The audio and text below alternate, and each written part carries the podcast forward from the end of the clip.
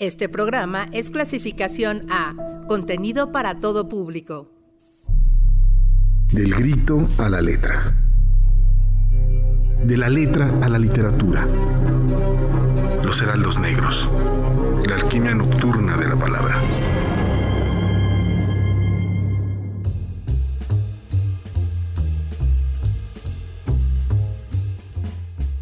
Amigos, amigas, muy buenas noches. Qué bueno que están con nosotros aquí en el 99.7 de FM en esto que es Los Heraldos Negros, este espacio dedicado a la literatura del 99.7 de frecuencia modulada, la estación de la Universidad Autónoma del Estado de México. Hoy tenemos un programa especial, un programa grabado, este es, puente, es primero de mayo, día de los que se conmemoran los derechos laborales y quisimos eh, ir por ahí. Esta, esta noche, Ever, eh, Andrea, eh, ver un poco y platicar un poco alrededor, pues eso que es el trabajo, la literatura, la famosísima burocracia cultural y, cómo de, de la ahí, otra. y de la otra y, también eh, eh, pues lo que lo que se ha generado, ¿no? A partir, a partir de eso, creo que los, los autores siempre han tenido que chambear más allá de su dedicación a la literatura es un buen punto. y tienen una relación muy estrecha No todos. no todos, no todos. sí. En algún momento del inicio creo que sí, ¿no? Después ya hay afortunados que solo se dedican a escribir, pero en este país creo que la mayoría tiene que chambear. Entonces, la relación por ahí del trabajo y las letras. Pues sí, no, yo, buenas noches a todos. Hola, mi yo del futuro. Sí. Te saluda mi yo del pasado. Espero que tú lo estés pasando bien. Este, hola a todos. eh, pues sí, vamos a hablar un poquito de eso, ¿no? Del trabajo, del ocio. Pues yo digo que no todos los autores han tenido que trabajar. Hay algunos que han tenido su mecenazgo, tan- tanto en la literatura como también en, en otras artes, ¿no? Por ejemplo, de los más famosos mecenastas de, de- de la historia son los Medicis, por ejemplo. Claro. Sí. La Reina Victoria también ahí patrocinó bastantes, ¿no? Y, y bueno, les agradecemos que estén dándonos el privilegio de su audiencia, que estén en estos heraldos negros en la alquimia nocturna de la palabra y también le agradecemos a que esté, quien esté, quien le haya tocado estar del otro lado de la esfera en los controles técnicos, primero de mayo y evidentemente pues el trabajo hay que pensarlo desde distintas formas, ¿no? En primero como una necesidad porque uno necesita sacar pues con queso las enchiladas, ¿no? Para alimentarse, pero también, pues digamos que hay posturas donde el trabajo es una bendición, donde el trabajo es un castigo, Sí, dicen unos bien atrevidos. Gracias a Dani y Eva por comerse esa manzana y hacernos oye, trabajar. Pagarás con el sudor de tu sangre, hijo, ya ve. Pero bueno, también están todas estas variantes en donde o, o se dignifica el trabajo o hay trabajos no dignificados o no remunerados, ¿no? Que son importantes por ahí las defensoras de, de los de, de la equidad, ¿no? Eh, sostienen que el trabajo en la casa sostiene a todo el capital, que me claro, parece claro. una premisa pues polémica, pero muy sensata, ¿no? Y por otro lado, pues eh, también digamos que con esas posturas hay medio marxistas, el derecho al ocio. Claro, ¿no? y aparte, yo, creo que hablar del trabajo también es, es, eh, ver un poco en la historia, ¿no? El- el- la, la esclavitud se abolió en Estados Unidos en 1860, en México en 1813. Entonces estamos hablando que llevamos, ¿cuánto? ¿Un siglo y medio? Más o menos. Sin vivir en la esclavitud, ¿no? Que era Todavía hubo un país en, en África que en 18- 1990 y cachito, Ujú. 94, es, es Zaire, si no me equivoco, el equivalente. Todavía había esas dinámicas Todavía tenían avalado formalmente eh, la esclavitud. Y eso- eso en es- pleno siglo XX. Y, y- y hay que, y hay que tomar en cuenta eso porque el trabajo humano eh, antes de esos siglos era realmente esclavista. O sea, la- las, grandes, e- las grandes economías europeas no hubieran sido lo que, lo que fueron China sin la esclavitud. hablando ¿no?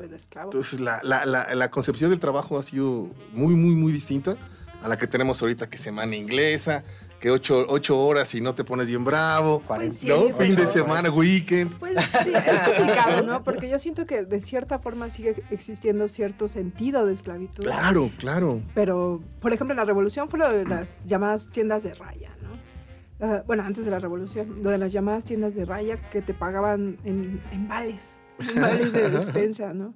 Entonces, con las jornadas laborales que tenemos hoy en día en México, que son de las más altas a nivel mundial, pues mm, no lo sé. En el papel está marcado que eran son ocho, pero en realidad sabemos que, que son más. que tienes que trabajar 12 horas Sí. incluso, ¿no? A veces. A veces. y Fíjate, y todavía hace, hace una semana, una se- bueno, no, ahora ya estamos en primero de mayo, hace unos 15 días, más o menos tres semanas, en Chile redujeron y lo tomaron como una gran, un gran avance el reducir de 45 a 40 Ujú. la jornada laboral semanal, ¿no? Claro, claro. Claro, esto evidentemente, en- digamos que en, en los trabajos institucionalizados, formales, ¿no? Sí.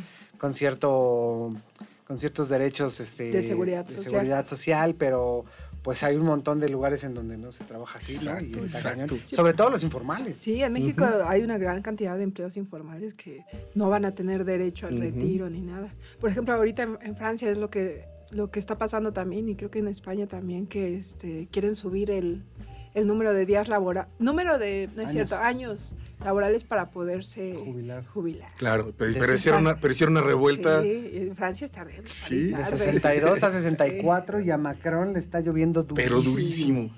Eh, y, y- y bueno, también hay, hay que ver que las nuevas modalidades de, de trabajo están presentando. En Estados Unidos, estas tiendas macro enormes de, de Amazon ya ha empezado a salir la primera literatura o la literatura de esas personas que van pues, viajando en su camper, Ujú. yendo de fábrica en fábrica, ya no tienen derecho a casas porque no pueden pagar una casa. Entonces deciden vivir en campers Sí. y deciden ganarse, ¿no? En este capitalismo atroz, pues el sustento viviendo eh, como nómadas. ¿no? Nomaland es una película basada en un libro Cierto. donde una chica va, va, una señora, son adultos ya en plenitud, que ya no sirven para el capitalismo y tiene que buscar ese tipo de alternativas. Entonces, Y está la otra parte, Claro. por ejemplo, la otra parte de mi generación y generaciones más, más jóvenes que la mía, que ya es el nomadismo digital, ¿no? Que Ujú. aunque no estés directamente este, esclavizado a un cierto horario, a cierto de estos, estás esclavizado a estar trabajando determinado tiempo, trabajas por las noches hasta amanecer, o cosas por el Claro, estilo, hay claro. fechas de entrega. Y ya no, no mi, mi generación ya no tiene tantas posibilidades de tener casa propia, un terreno, coche, La nuestra también. sí, no, David, la nuestra. Estamos así de, adolo- estamos así de adoloridos Sí, sí, todos. sí. Y, y bueno, eso, eso eh, es lo interesante ver que todavía tenemos esa herencia esclavista, ¿no? El capitalismo funciona y funge, creo que también basado en, en, en en aprovecharse del otro, tener Sí. muchas ganancias y pocas responsabilidades, ¿no? Sí. Las grandes fortunas, decía Balzac, están construidas bajo, sobre grandes crímenes. Sí. Creo que el capitalismo brutal es, es eso, ¿no? Entonces, Y- y- no ha cambiado mucho. ¿Saben de qué me estaba acordando ahora? Eh, De, Mama- de Madame Bovary. Ajá. Tiene esas dos perspectivas, el ocio y, y el trabajo, ¿no? Ujú. Porque están en plena, como cierta plena revolución industrial, están entrando las máquinas, están los trabajadores de las minas, está este vato, el conde, Ajá. este, está el conde que ya está que es incapacitado amante, ¿no? físicamente, no, Ah, es el su otro, el esposo, esposo, el esposo, que está incapacitado físicamente y primero se entrega al ocio. El vato intenta ser escritor, intenta, no, no recuerdo si poeta o narrador, pero intenta ser escritor, lleva tertulias literarias a su casa y todo eso y así, pero pues las críticas son malas con él, ¿no? Dicen que no es muy bueno y que quién sabe qué. Y luego lo convence su, su cuidadora de que sea este, que empiece a, a revisar los, los, los trabajos de la fábrica, que le dé nueva vida y todo eso. Entonces ya sale de esa etapa de ocio. Y por el otro lado tenemos a Madame Bovary, que está en el ocio total. Exacto. Que, Como eh, buena em- burguesa, ¿no? Empieza Ajá. primero como cuidadora, ese rol de cuidadora de- del vato y todo eso. Llega su hermana y total termina en ese otro lado, que es el ocio. Pues se la, se la pasaba bien porque entre que leía muchos libros y que se la pasaba ahí eh, Jugando en el bosque. Jugando en el bosque, viendo los pichoncitos por ahí. Sí, bueno, es, fíjate, es muy decimonónico, ¿no? Evidentemente con una diferencia entre el trabajo proletario y Sí. la zona como burguesa, pero viene de, de- digamos que la literatura siempre ha estado más cerca del lado burgués Ajá. o, Claro. o aristócrata o feudal, ¿no? Ujú. que del lado de los, de los trabajadores Sí. hasta que llega el siglo XX, ¿no? Por ahí 1840, un poquito en adelante, ¿no? Evidentemente con el flujo de Marx. Y luego lo que viene con el realismo, que ya defiende, ¿no? A todos los trabajadores. Y el realismo soviético, donde ya el proletario es el héroe. Sí, no había pu- puesto a pensar en ese, en ese sentido, en toda la carga ideológica que tiene en cuanto al trabajador, Madame Bovary. Es mucha.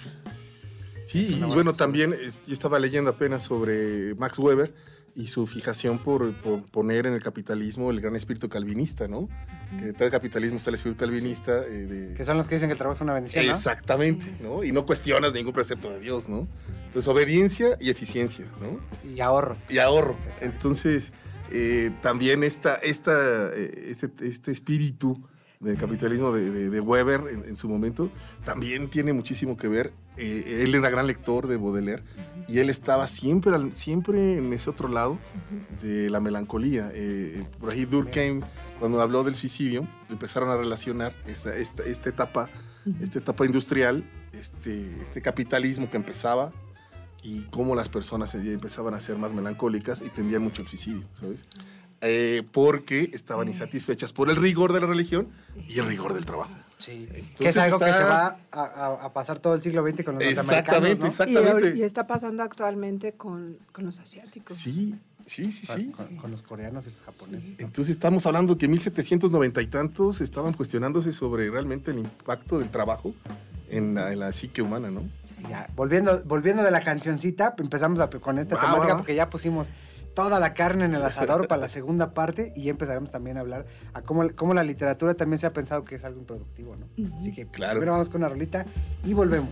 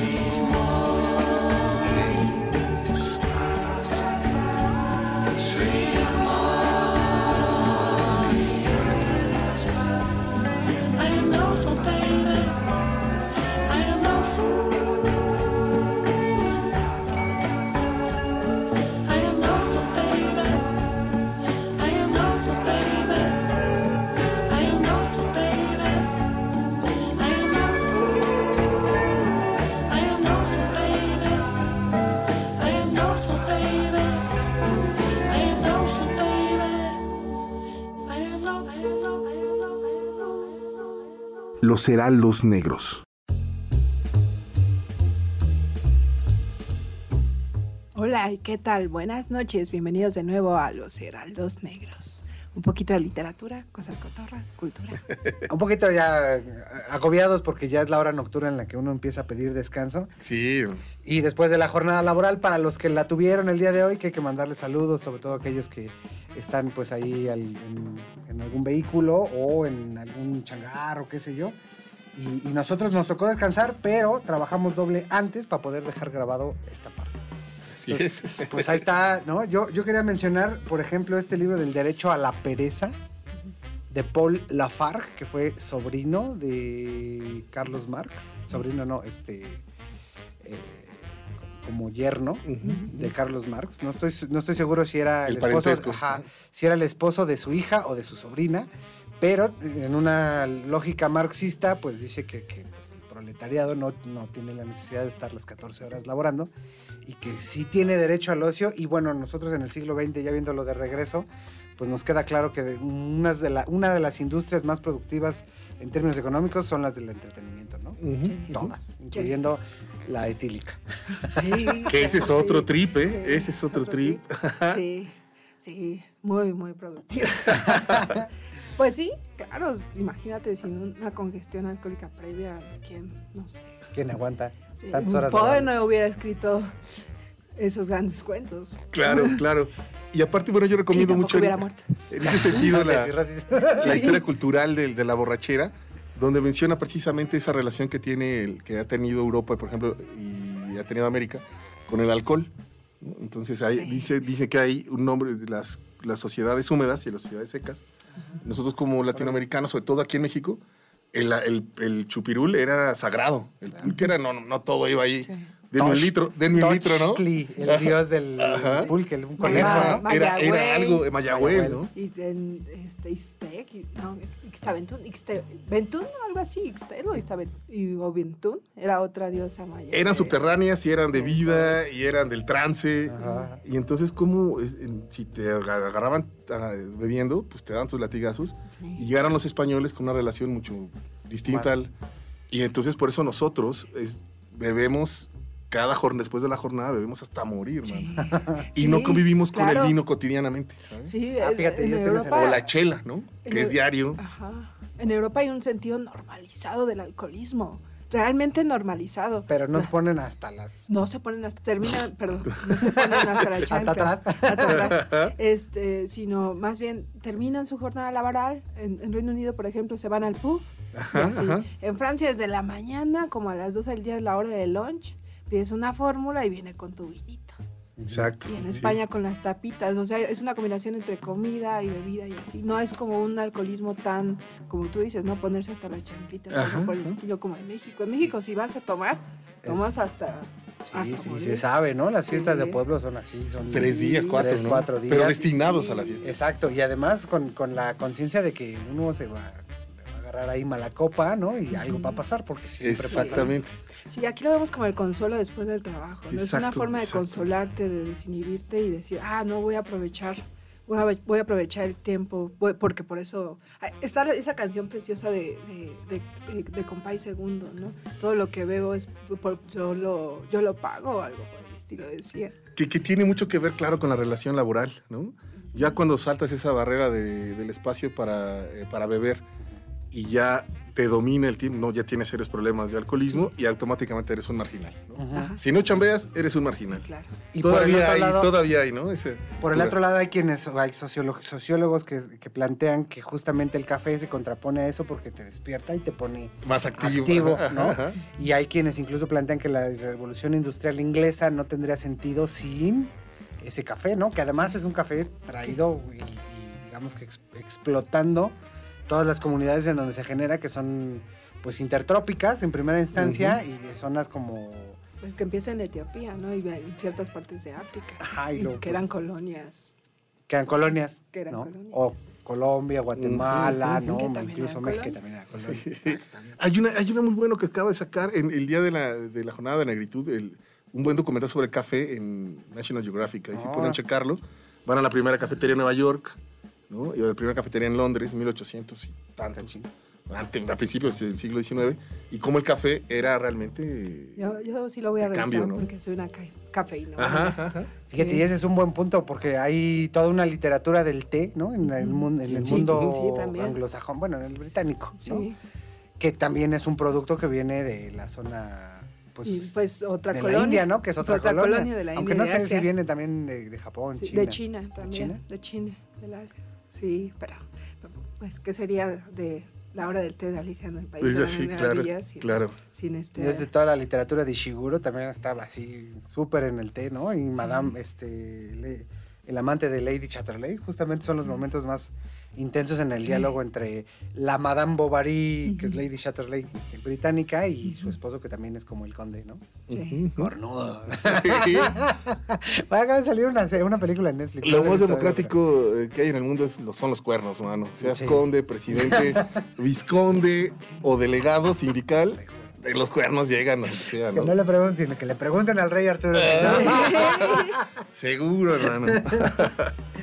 Bien, y de- nos quedan como dos minutitos. ¿Qué opinan en torno a esto del percibir de pronto la literatura, el ejercicio literario, la, eh, la lectura misma como, pues, un privilegio porque tienes tiempo libre, ¿no? Y como una suerte de pérdida de tiempo laboral.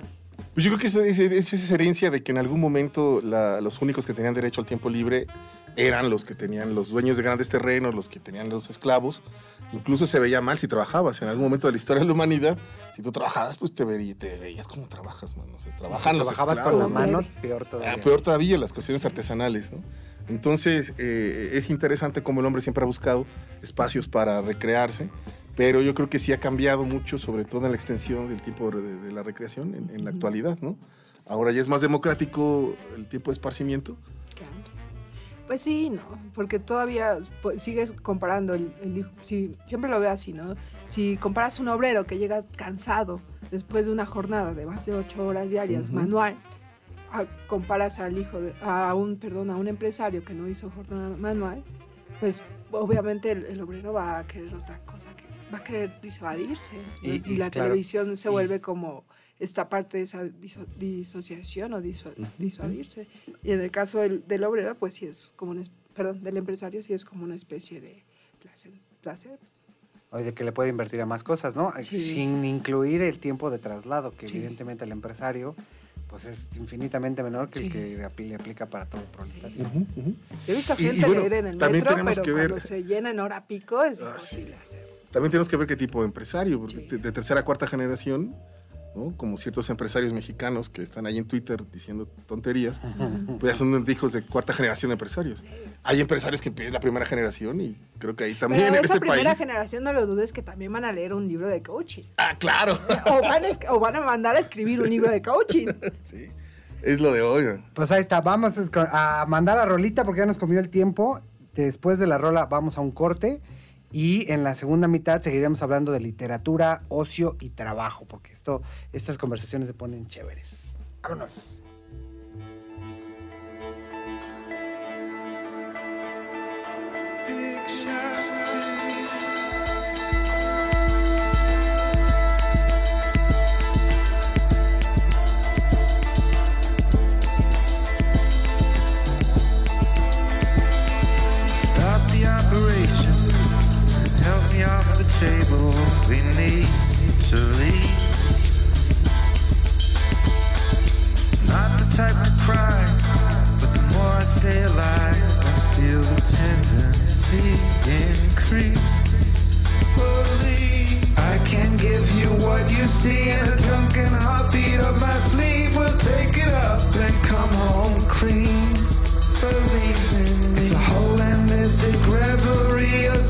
Signal submarine. We'll shake it up and come home sweet.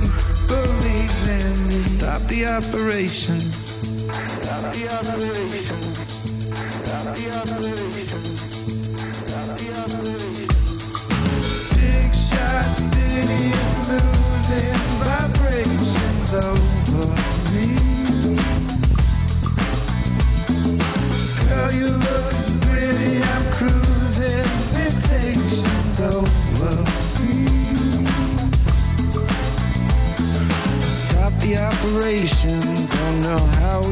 got here, in the story reeks of one.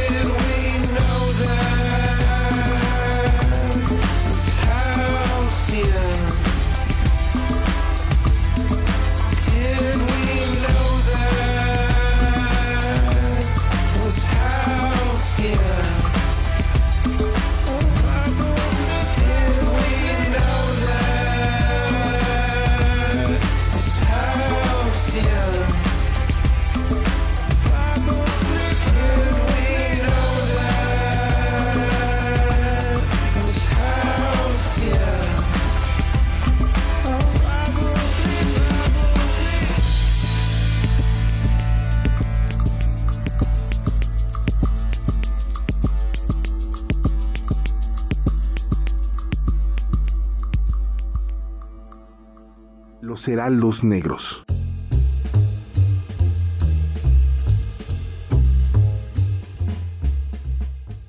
Bienvenidos de nuevo a los Heraldos Negros para pasar una noche cotorra. y maravillosa hablando de literatura mientras descansan o están en jornada laboral, ¿no? Y tengo que decir que me aculpa. Y soy disléxica, no, no sé si les, les había contado, pero soy disléxica. Por eso también a veces se me traba la lengua y cosas por el estilo. Pero bueno, hace rato estábamos hablando y me equivoqué el libro. Eh, en realidad me estaba refiriendo a El amante de Lady Canterville. No me estaba refiriendo a Madame Bovary. Aunque son casi lo mismo, me equivoqué un Y más- poquito. sí. Es más mi dislexia, me culpa. Perdóneme, querido auditorio, por ese terrible error. Lo bueno es que D.H. Lawrence no se va a enojar, ya tiene Ya, mucho ya, tiene tiempo mucho, sí. del otro lado de la cancha, ¿no? Y sus herederos creo que no les igual Lady interesa mucho. Chatterley sí tampoco, ¿no? Está la versión fílmica, una, una nueva versión fílmica, o no sé si es serie en Netflix, todavía no le he puesto play, pero mm, también Madame Bovary Eh, era burguesa y también hacía... Sí. Eh, se liberaba sexualmente para Por eso me confundí, por eso. Sí. Eh, Fue un pequeño desliz. A mí me pasó con, eh, con Vila, dije Vila Matas en lugar de Vargas Vila. Entonces, Vargas no, entonces, chafísima. Pero bueno, sí pasa, ¿no? Hay una edición muy bonita que, que les voy a recomendar de, de igual de Lady Chanterley, que es de sexto piso. Y es una edición Ilustrada, ilustrada. ¿no? Yo la tengo, me la encontré pues en un remate bien del auditorio. sí, cara, es lo que Eh, me la encontré en un remate del auditorio, pero ah, me, ¿Cuánto? costó, me costó como menos de 200 pesos. Ah, bueno, está Sí, bueno. en un remate. Yo creo que me costó como 150. Como 150. Sí. Pues hay que esperar Ya. ahí esos remates porque Sí. yo creo que a ti te va a gustar mucho la de Moby Dick. Es que es así, ahorita yo la quisiera Sí, comprar también. 600. Pero Wow. también esa, para- por ejemplo, creo que también la tiene Zorro Rojo. La de Moby Ah, Dick, que también creo Esa- que la esa- tiene ilustrada. Sí. Uf. Y las Sí. ilustraciones del zorro rojo también son Están muy chidas. creo que son un poquito más caras, Son ¿no? más caras que las de sexto piso. Y no sé por qué, pero ahora los de sexto piso tienen muchos descuentos en esas ediciones. Si te vas a cualquier librería donde manejen este sexto piso ilustrado, educal, este, digo, librerías por el estilo, vas a encontrarlas en descuento. Yo hago trampa. Me meto ahí al péndulo o al sótano y tienen ahí una, en buscar, tienen ahí como un filtro que dicen libros de menos de 100 o libros de menos de Ah, sí, sí, 200. sí. Entonces te aparecen esos que, que normalmente Andy manda a, a- A- a a los- bodega. a- bodega o, y que se- sexto piso pues los tiene así en descuento o los se espera hasta para los remates. Entonces, por ejemplo, está el de Moby, está el de Michael Stipe, está el de Nick Cave de La Bolsa para el Vómito, así se llama. Y hay algunos, de- hay uno de Jimi Hendrix, que no recuerdo ahorita el título. Entonces hay varios de, de esa colección que era de, de músicos que están en, como en descuento y están a veces en menos de 100 y a veces en menos de 200. Entonces ese ya es un aliviane porque esos normalmente están arriba de 300. Claro, Sí. claro. No, y sí les recomiendo mucho también irse a las Educal porque luego tienen un buen de remates y ofertas. Tienen libros en 10 pesos, 20 pesos. Yo me acuerdo que cuando las Educal estaban en pequeños cubitos con metal afuera pintados de verde. Y pequeños ahí como... Como cubitos. estanquillos, ¿no? Ajá, está uno afuera de la, de la normal, ahí se el Ciro Favela, y otra en el Parque Zaragoza. Y ahorita creo que solamente, bueno, aquí en Toluca creo que está solo la del museo. La del museo. La del museo. Sí. José María José Pero lo, lo que, la otra cosa que he descubierto de las educales es que en determinados lugares, este, pues ca- cada, estado tiene como sus propios concursos nacionales o convocatorias y en muchas de estas educales sacan los libros de esas convocatorias y normalmente las ediciones pasadas las están dando en rebajas. Y los, y los del fondo tierra adentro, Ajá. que no se han vendido, también, También están ahí. Rebajadas, Bueno, claro. En unas de esas, por ejemplo, todavía se pueden encontrar a los libros de Saúl Ordóñez, ¿no? El de Museo Sí. Vivo, el de, el de Jeffrey o Ajá. pues algunos de esos. Yo una vez me encontré uno de Chimal del 97, una cosa así. O pueden descubrir también autores nuevos, por Claro. ejemplo. Eso es lo que yo hacía, por ejemplo, cuando iba viajando y me encontraba estas ofertas de las Educal y los premios locales. Hay un premio que es Border, quién sabe qué, que es en, en- Novela en los, binacional. llama. ajá, Ajá. en, en los estados de frontera. Y de, ya en Tijuana o en Ciudad Juárez me llegaba a encontrar en estos museos esos libros y me, llegué a comprar como dos o tres en 25 años. Yuri Herrera estaba en ese, ganó uno de esos libros. Pues es un es todo un trabajo, ¿no? El de dedicarse Claro. a la literatura. Sí. Pues también ahí, digo, ya que estamos en eso, este, liberarte con, con esta Michelle Gaitán. Ujú. Híjole, también tiene bien libros bien buenos de todo el país, ediciones independientes, editoriales independientes, Editoriales independientes de todo el país, desde el norte hasta el sur, y son un premios bien accesibles, eh, premios precios, y autores underground chidísimos. Entonces, digo, para clavarse, ¿no? para clavarse. Mi recomendación es que si salieron de puente y están en otra parte, se lancen a su educal, pues del, Sí, del más museo, do- ajá, educal más cercano y revisen las, las novedades editoriales o las viejas ediciones que tienen ahí en descuento tienen de- del lugar en donde estén. Eso está Y yo les voy a dar un tip porque si están en, en, en Tasco, al lado de la biblioteca de la Educal, a como a cuatro o cinco casas, venden un pozole blanco que Ay, hermano. Ah, hasta se me dice que le ponen chicharrón. No, una cosa que, que- Pero bueno, volvamos a nuestro tema en torno a eh, las obligaciones laborales, el derecho al ocio, la literatura, ¿no? Y, y yo voy a poner por el, el mal ejemplo y voy a hablar de una novela de Jaime Mesa, ¿no? Que se llama Las Bestias Ajá, Negras. ajá. Es una novela sobre burócratas de la cultura que se la pasan metiéndose el pie todo el tiempo con un jefe explotador, ¿no? De esos que llegan a las 5 de la tarde y te dicen, no, pues, shh, aquí no te vas hasta que acabemos y... Ponte la camiseta. Ponte la camiseta. Pero, pero de esos que ni siquiera pagan las, las, las pizzas, ¿no? Y no se van hasta como a la una de la mañana y el otro sí, yo llegué aquí a las nueve, ¿no? Entonces es, es y sobre todo la, la, esta tirria que hay dentro de algunos ámbitos culturales y de los creadores, de los, este, eh, pues de los artistas, ¿no? Y sobre todo de estas mecánicas institucionales de, eh, pues de gestión, ¿no? Donde hay que hacer todo un trámite burocrático de nueve meses para un evento de una hora.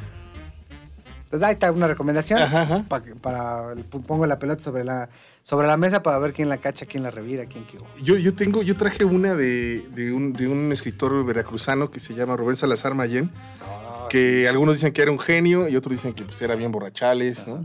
Y bueno, tenía muchos problemas, también tenía ahí cierta, cierta incapacidad física con el brazo, al parecer. Y, y esta novela la han señalado Christopher Domínguez Michel, que yo sé que es santo de muchos y demonio de todos. A mí me cae re mal y es re pesado, pero bueno, el man, el man sabe y ha leído mucho de esto. Y otros como Isaí Moreno, que es, un, que es un novelista contemporáneo, que también la toma como una de las grandes novelas de Salazar de Mayén, que quizá la única, que se llama Soledad. Es una novela de 1944 y habla de un personaje que se llama Aquiles eh, Alcázar y empieza a trazar esa vida de la Ciudad de México en los años 40, donde ya empieza a consolidarse esa nueva especie de trabajadores de oficina para el Estado, ¿no? Entonces el personaje es un señor entrado a los 50 años, todo sucede en una oficina, una oficina que no se sabe muy bien, no me acuerdo de qué era, Desde pero... que antes eran los Gutierritos y ahora son los Godines. Exactamente. Vas a tu oficina y las, eh, estás en tu, eh, en tu rincón y él empieza a tener una, una extraña relación con los jóvenes, más jóvenes de, de oficinistas. Entonces se da cuenta que no lo invitan a una, una excursión, se van a ir a una excursión a Cuernavaca y él empieza a sentirse muy mal, a hacer un, empieza a mostrar su lado más paranoico y, y ese es el motivo para adentrarnos en la mente esquizoide, neurótica, torcida de, de este personaje que comienza, comenzamos a ver su desmoronamiento moral, ético y psicológico, ¿no? A partir de esta excursión. Él decide ir solo para... Para vengarse. Y para hacer que la excursión salga mal. ¿no? Entonces pues, empieza a mostrar esos rasgos de, esas relaciones de oficina que ahora, que ahora ya, 60 años después, un poco más, pues ya la sabemos, ¿no? Hasta ya hay memes y hay chistes, pero en algún momento de esa ciudad, con, el- con inocencia, ¿no? De, de la relación del burócrata o del proto-burócrata. Entonces creo que eso se agarra a Sarmayén y convier- convierte a este Aquiles Alcázar en un, realmente en un, en un, en un personaje completamente esquizoide y neurótico de un México, de una ciudad de México que estaba cambiando igual, con esta con esa locura, ¿no? Auguró la neurosis posterior de la ciudad. Entonces se llama Soledad y es de, de Rubén Salazar Mayén, por si quieren, quieren verla. Y termina de una manera muy, muy, muy dura, ¿no? De eh, ¿por qué y por qué y por qué estoy tan solo? ¿Por qué me siento tan solo? Gritando, ¿no? Este, este Aquiles Alcázar. Entonces la recomiendo y es un gran monólogo interior y es realmente todavía. Sí, sí, sí, el, el- el- el lenguaje de Salazar Mayén alcanza esos niveles realmente esquizoides, ¿no? De, de un monólogo constante. Cree que ve al diablo y impacta con él, cree que ve a Dios en una esquina y camina con él, traza la Ciudad de México, al menos el centro, ¿no? De, de una manera fantasmal. Entonces, véanla, yo la, yo la recomiendo mucho y sí, toca de lado esos, ese, ese trabajo, ¿no? De estar Y la convivencia. Ajá, de la burocracia y al final no sabes ni qué hacen, pero parece que es como la Secretaría de Cultura del... Ah, no es cierto. De un estado De- que no sí, es en ningún estado. de nosotros. ninguno de, de aquí. De Eso no pasa en México. De otro Ah, país. jamás. Y En otro punto del mundo. a los chinos, de- hay, hay historias de, de que la burocracia china es todavía peor que la nuestra. Pero bueno, muchachos, vámonos del otro lado. Sí, mucho hagan- trabajo, mucho trabajo. ¿Saben qué? Pues preferiría no hacerlo. Debería hacerlo. Va, pero mientras vamos con una cancioncita y ahorita regresamos con esa parte de preferiría no hacerlo, como decía Bart Levy.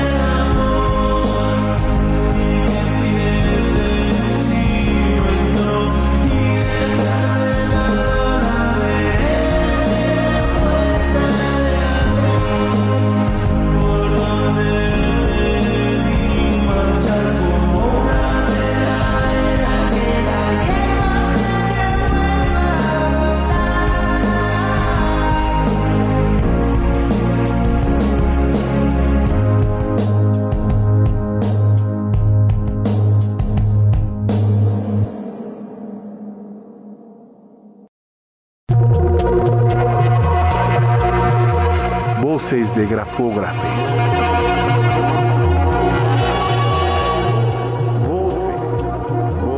Voces de grafógrafes.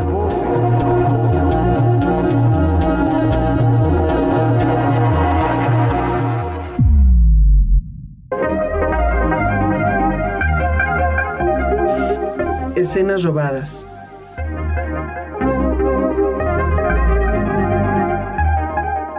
¿Te acuerdas de esa historia en la que dentro del congelador vivía un universo? ¿Te acuerdas de cómo presenciamos el Big Bang junto a un bote de helado? ¿Te acuerdas que llegó el Pleistoceno y la muerte también? ¿Recuerdas cómo los astros irrigaron las paredes con escarcha y la diminuta gente los alabó? ¿Y recuerdas antes, cuando la gente todavía no estaba y había monstruos patéticos extremadamente sensuales muriendo a causa de un asteroide, meteorito o trozo de basura espacial que muy probablemente era un camarón congelado? ¿Recuerdas más tarde, algunos días más tarde, cuando empezaron a salir de las pequeñas lagunas del pequeño planeta seres microscópicos que luego poblaron ese mundo y nos alabaron? ¿Recuerdas que se volvieron vanos y confiados, holgazanes, matracas, majaderos y fornicadores compulsivos? ¿Y que temblamos cuando parecía que volaría por los aires la nevera junto con el tazón de fresas y el frasco de una conserva cuyo fruto dudamos? ¿Por qué dices que robé esas escenas de otro lado? ¿Acaso no recuerdas las carreteras minúsculas y los autitos transitando como pulgas en el perro herido del globo? El mar miniatura, igual de majestuoso, y el sol, que parecía tragarse y quedar hecho un tizón sobre las olas.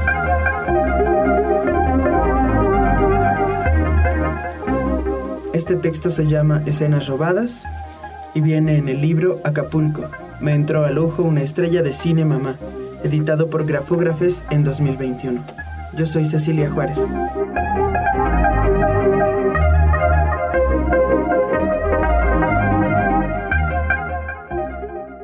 Los heraldos negros.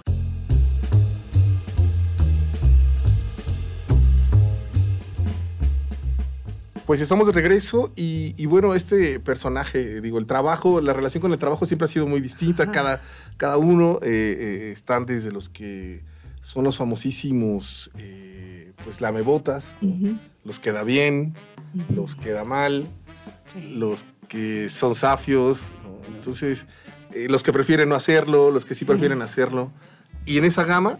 eh, Y los Andrea. cínicos, ¿no? Los ah, cínicos. Los cínicos. Sí, sí, no los sí. de cine que salen No, no, los no, no. jueves. No, no, no, no. Está- estaba pensando en los cínicos y en los estoicos, ¿no? Eh, Por, por un lado, este, hay una anécdota, no sé qué tan real es o qué tan inventada sea, de que estaba este vato, ¿cómo se llama? El, el fundador del cinismo. este, Diógenes. Diógenes. Estaba, estaba en un lugar y llega su, llega un vato y le dice, oye, ¿qué onda? ¿Tú de qué vas a trabajar? ¿De qué sabes hacer? Pues yo sé dar órdenes. y lo puso como maestro de sus hijos. ¿no? Es, no sé qué tan real sea, sí, no, ya. no sé qué tan real sea, de dónde, dónde lo escuché, pero esa es una anécdota, ¿no? Y por otro lado están los estoicos que, que están aguantando. Que pueden ser pues soldados, ¿no? O soldados de cualquier feligresía. Sí, bueno. sí, sí. Pero en el mundo de los cínicos está. Pues, Pues, yo todo diría el- que en ese lado podríamos poner un poquito a este Bar- Bartleby. Bartleby. Bartleby. Eh, y, y esa frasecita tan, tan, que hoy en día se ha puesto tan de boga, ¿no? Preferiría no hacerlo. Hay, algo muy curioso de este cuento de, de Herman Melville. En el 2011 hubo algo que se llamó el movimiento, movimiento Occupy, Occupy Wall Street, eh, que fue un, un movimiento que buscaba la regulación de los bancos y las bolsas de valores en Nueva York. Y durante este movimiento, ¿qué es lo que hacen los... Los, este, Los ocupas. Ajá, los ocupas. Empiezan a sacar un, un letrero con esta frase en inglés. Y además traían la máscara de, de este bebé de vendetta, ¿no? De Guy Fawkes. Sí, y, y es, esta, es esta cosa, ¿no? Preferiría no hacerlo. No es no, pero tampoco es sí. Entonces, ¿qué es, no? Barley, eh, eh, esta narración se cuenta, es un cuento largo, ¿no? De cierta forma es un cuento largo. Eh, es una narración en primera persona y el narrador es un testigo. ¿Y quién es este narrador? Es un abogado. Es un abogado sin ambiciones, que busca una vida sencilla, es un vato tranquilo, que no busca pelear con nadie. Es, y es, es pasivo, es muy pasivo hasta cierto punto, muestra esa, esa pasividad del ser humano. Y por el otro lado tenemos a Bartleby. Y tenemos este trabajo que ya hoy en día ya no existe. Ya no existe. Este trabajo fue, Claro, fue claro. este, fue, fue, fue, pues, ahora tenemos impresiones, tenemos archivos digitales, tenemos copias, ¿no? Pero hace, por los 1800 no había nada de eso. Entonces, ¿qué hacían las personas? Pues había copistas. Que llevaban a mano. Ajá, personas O que a los que les copiaban. dictaban las cartas, ¿no? Exacto, Más o menos. Es más o menos lo mismo. Son, eh, ajá, más, más bien eran una copia, iban escribiendo poco a poco el mismo documento tres, cuatro, cinco veces las veces que fuera necesario. Imagínate en esos días hacer un trámite y necesitar más de cinco copias. Bueno, había chamba, de copistas había chamba. Imagínate. Imagínate, ¿no? Entonces, este, vas, es- pues imagínate, les pagaban por hoja, les pagaban dos céntimos por hoja, por cada copia. Y Bartleby, eh, este abogado tenía dos copistas principales que son totalmente lo opuesto a, a Bartleby, que es este Turkey y Nimpes. Y eran como dos partes que se complementaban. Un vato eh, empezaba a carburar después de las 12 y el otro antes, después de las 12 ya ni le hablaras, era insoportable. ¿no? Entonces eran estas dos partes que se complementaban. Llega a contratar a Bartleby y dice, bueno, va. El vato al principio copiaba muy chido, muy rápido, todo bien, pero en una ocasión le pidió que revisara lo que copiaba con los demás. Y entonces empieza esa frase, ¿no? Preferiría no hacerlo. Y esta historia se desarrolla a través de esto, pequeñas tareas que le va pidiendo eh, su, pues, su jefe que haga a su empleado y este empleado en vez de decir no, gracias o no puedo hacerlo, no es mi chamba, preferiría no hacerlo. Y así hasta que Bartleby se muda a, a esta oficina, se termina mudando aquí y pues bueno, es más o menos así va la historia, no voy a contar el final, solamente la esencia y, y va más o menos la historia. Y me hizo acordarme mucho este sentido del ocio, eh, a esta otra novela donde el ocio provoca un asesinato, que, que- que es crimen y castigo.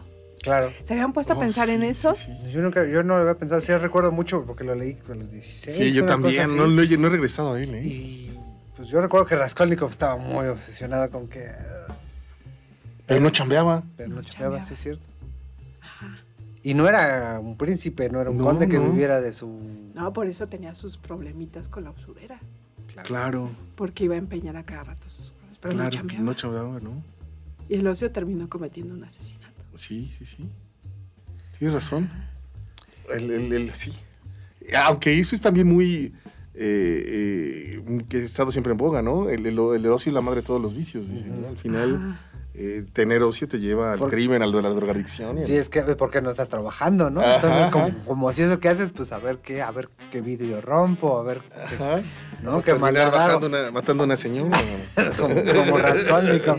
Que recuerdo mucho, y digo, es que por esas fechas le compartía mucho las lecturas a mi abuela y me decía, no, pues ve la película de Córdoba, de este, el actor mexicano, y le va, le va muy bien en la actuación, si, si- si le crees toda esa angustia existencial que, que vive Raskolnikov en la novela a Arturo de Córdoba, Ajá, ajá. en la versión mexicana que... ah, no sabía que varios, versión sí. mexicana. Sí, sí, sí, está, digo, es de los 40, 50, ¿no? Que él es el dramón, es el Dramón, dramón, claro. pero además con muchos close-ups.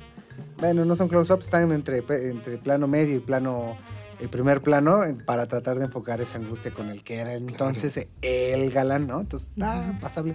Y hay otra cosa que me, di, que, me, que me di cuenta que tienen en común este cuento y este crimen y castigo.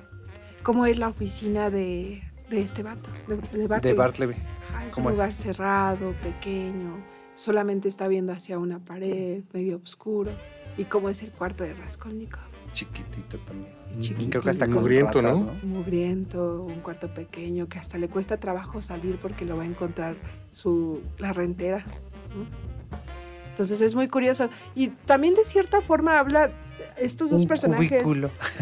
Cubículo, sí. Sí, este espacio, exacto, un cubículo, este espacio en los personajes habla de cierta forma de un de- sentido de depresión. Sí, claro. ¿no? La forma en la cual describen a- el- los espacios de, de estos dos personajes habla de la depresión y también cómo describen a los personajes, los focalizadores, en este caso los narradores. Que en uno es un narrador testigo que está viendo y dice, ay, no, sentí una terrible congoja al verlo y no sabía qué hacer, pero también se enoja, es que no me hace caso, ¿no? Y por el otro lado, pues tenemos a este, eh, al narrador de, de Crimen y Castigo, que es un narrador omnisciente, si no me equivoco, que es un narrador omnisciente con un buen de, de- que deja que hablen mucho sus personajes, que deja que, que los otros también interactúen, que se den la- las voces. Y, y ambos personajes sí tienen ese sentido de tristeza. Y que son como héroes grises, ¿no? Sí. Sí, sí, sí, Sí. Y al que le podríamos sumar al, al, ay, al del Club de la Pelea, pero no Brad Pitt, el otro se me olvida el, el- el nombre. Edward Norton. Edward Norton, ¿no? Agobiado por el trabajo hasta que pues llega así todo sangrado. Claro, en, en el caso de Bartleby es como ese héroe existencial solo frente a toda la maquinaria del, del trabajo. Y en este caso de, de Club de la Pelea, pues se tiene que romper, ¿no? Se tiene que romper para disociar, como disociar, decían. ajá, Disociar. como seguramente le pasó a Raskolnikov, ¿no? Sí, pues sí, terminó rompiéndose. Y de cierta forma, pues no sé, en en ese sentido del, del trabajo, pues bueno, es el ocio, pero también de cierta forma tienes a dos tipos de representantes de, pues como los jefes, ¿no? Como aquellos que tienen el poder o el control económico. Que en el caso de Bartleby es, es el abogado y es un jefe hasta cierto punto buena nota, que, que, que, como lo dije hace un rato, no es pasivo. Y en el otro lado, el sentido del poder económico es la usurera. Que en Claro. realidad no está haciendo un trabajo como tal, sino está pues Pues viviendo, ¿no? ajá, viviendo a, a- a- a raíz de las otras personas. Oye, pero esta Sonia sí trabajaba, ¿no?